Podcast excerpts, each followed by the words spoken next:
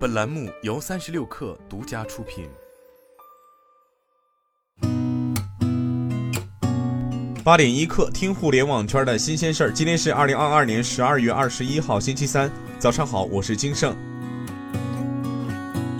数字经济大省浙江布局元宇宙产业，该省发改委等部门近日印发《元宇宙产业发展行动计划（二零二三至二零二五年）》，提出到二零二五年，该省的元宇宙产业链体系基本形成。产业综合竞争力全国领先，带动相关产业规模两千亿元以上。为实现上述目标，浙江将实施创新协同攻关、产业链补链强链、消费场景提升、实体经济赋能、数字空间治理五个重点任务，以及元宇宙综合试验平台建设、产业基地培育、虚拟人示范、制造业赋能提升等重点工程。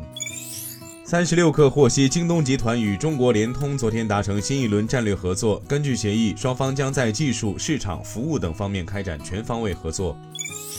中国联通和腾讯于昨天签署新一轮战略合作协议。根据协议，双方将在政企、个人、家庭客户市场以及数字化转型等方面开展深度合作。其中，在个人家庭产品服务方面，围绕用户消费场景，双方将进一步创新联名卡等个人用户服务合作，并在内容与权益、场景化宽带、家庭云等方面携手提供产品服务。双方还将在电信网络诈骗治理、5G 网络安全攻防研究、安全前沿科技等方面开展合作。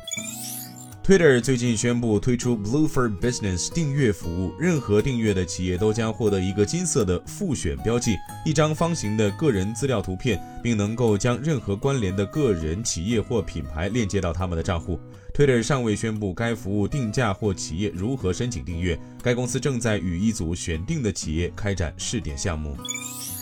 据报道，业内人士透露，虽然市场需求低迷，但三星十二月上半月依旧选择上调 NAND 闪存价格，其中三 D NAND 闪存价格涨幅高达百分之十。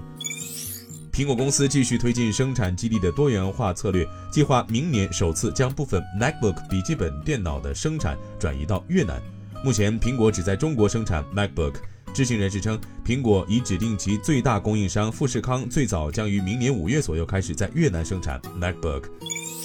特斯拉最快将于本周五正式宣布在墨西哥北部新莱昂州兴建超级工厂的计划。该计划初始投资金额为八亿至十亿美元，投资金额最终或达一百亿美元。知情人士透露，该工厂初期将生产特斯拉旗下车型的汽车零部件，随后再生产电动车。